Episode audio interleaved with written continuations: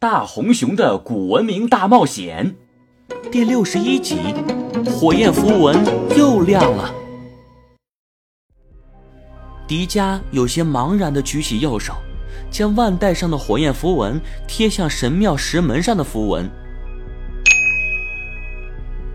两个火焰符文几乎同时闪出了绿色的光芒，紧接着，石门上的绿色光芒开始从符文开始向外延伸。绿光沿着石门上的花纹开始蔓延，就像是一片藤蔓，瞬间爬满了石门。一扇石门全都开始发出淡淡的绿色光芒。好美啊！这也太神奇了吧！真是前所未见的神迹啊！石门竟然开始缓缓的向上升起。神庙像是张开了一张黑色的巨口，首先映入迪迦眼帘的是一道斜向上的通道，通道并不是很长，但是尽头却是黑漆漆的。迪迦的心中感受到一种前所未有的震撼，他并不畏惧，他甚至有些兴奋，但是像是有一种神秘的力量把他笼罩起来，让他一时愣住，说不出话来。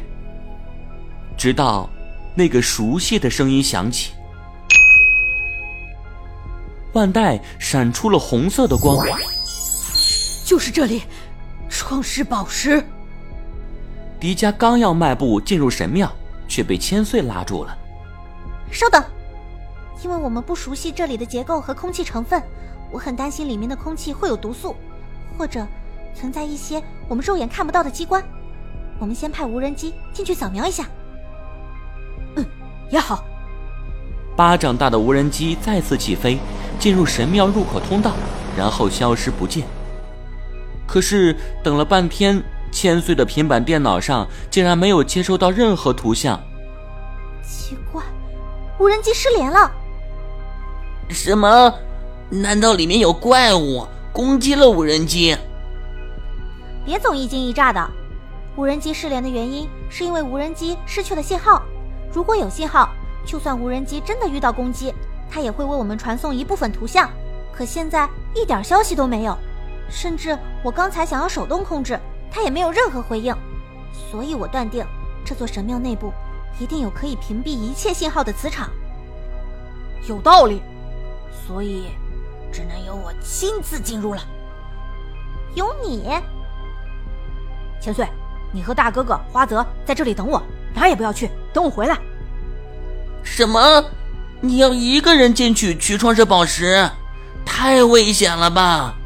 迪迦，我们还是离开这里吧。